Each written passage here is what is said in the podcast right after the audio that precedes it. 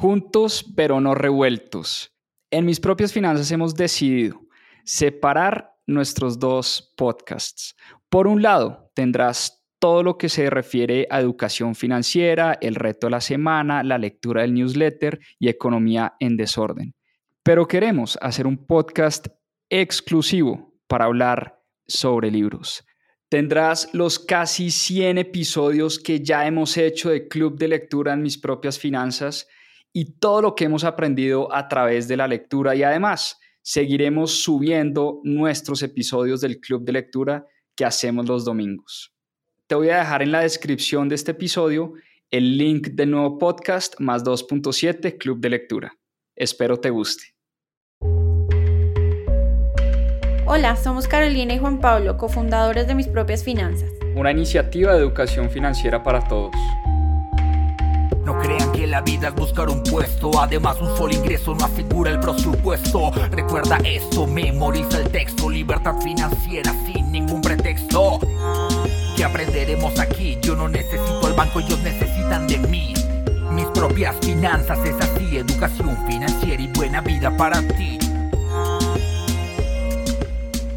El tema de las criptomonedas es enredado y muchas veces difícil y confuso. Estaba leyendo este libro, DeFi and the Future of Finance, y en este video vamos a hacer una lista de 11 términos que se usan en el ecosistema para que puedas entenderlo mucho mejor. Primero, Bitcoin o BTC. Bitcoin es la primera criptomoneda descentralizada, fue creada por un anónimo, Satoshi Nakamoto, como el primer sistema peer-to-peer, es decir, entre pares, para transar valor entre personas sin necesidad de un intermediario. Es la moneda hoy en día más valiosa y más conocida de todas.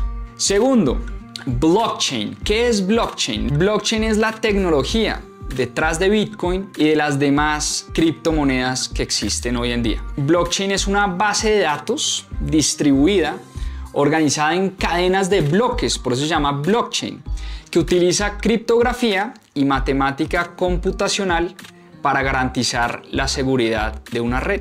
Número 3. Ethereum. ¿Qué es Ethereum? Ethereum es un blockchain público de código abierto inventado por un señor llamado Vitalik Buterin y fue diseñado para permitir a muchos desarrolladores que están trabajando en este ecosistema crear aplicaciones descentralizadas con el uso de lo que se llaman los contratos inteligentes o los smart contracts. Entonces Ethereum es uno de muchos blockchains que está permitiendo que estos desarrolladores construyan aplicaciones utilizando contratos inteligentes dentro, encima del blockchain de Ethereum. Número 4. Ether o Ether es la criptomoneda con la que se mueve valor en el ecosistema DeFi, en este ecosistema, que se usa en el blockchain de Ethereum. Es una diferenciación importante, no es lo mismo Ethereum, Ethereum es un blockchain y Ether o Ether es la moneda, es la criptomoneda con la que se mueve valor dentro de este ecosistema. Entonces, cuando uno invierte en Ethereum,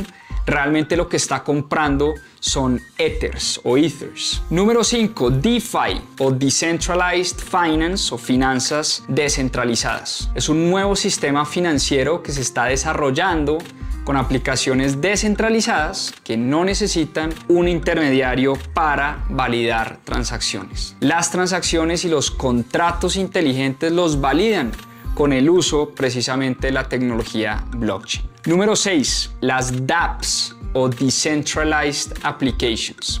Las dApps son aplicaciones descentralizadas que se programan sobre blockchains públicos. Número 7. Altcoins o Alternative Coins. Cualquier criptomoneda distinta a Bitcoin se considera una altcoin o una alternative coin. Número 8. NFTs, non-fungible tokens. Son un tipo de tokens no fungibles, es decir, que no tienen un par igual, que representan algo único. Los artistas, por ejemplo, los músicos, están utilizando los NFTs, están utilizando estos tokens para representar la originalidad de su arte y de sus obras. Número 9. Las CBDCs o Central Bank Digital Currencies o GovCoins, como se le llama de forma abreviada, los government coins. Son las monedas digitales, las criptomonedas creadas por los gobiernos y bancos centrales. China es un país pionero en la creación de su propia moneda digital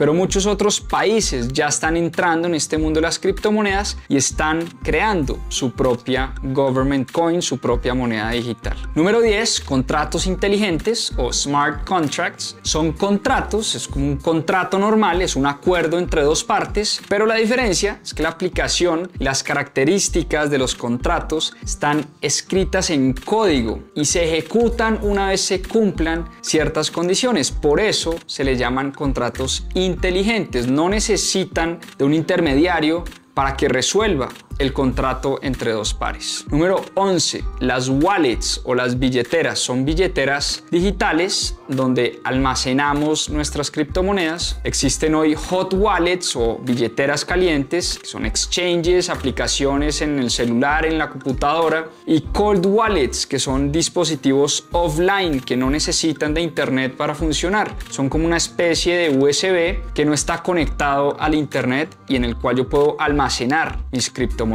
Así que como pueden ver, cuando hablamos de criptomonedas estamos hablando de un universo entero, de un montón de cosas al mismo tiempo. Muchas veces cuando la gente dice, es que cripto es una burbuja, yo creo que meter todo cripto dentro de una misma canasta es un grave error. Como vimos en este video, cuando hablamos de cripto estamos hablando de Bitcoin, de tecnología, de blockchain, de contratos inteligentes, de Ethereum, de government coins, de altcoins, de NFTs, de muchas cosas al mismo tiempo y no podemos meter todo en una misma bolsa y en una misma canasta. Pero te sirva este video para entender un poco más sobre este fascinante mundo de las criptomonedas y las finanzas descentralizadas.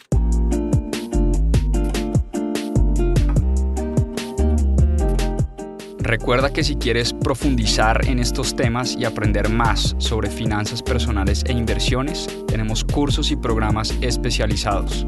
Visita nuestra página web www.mispropiasfinanzas.com.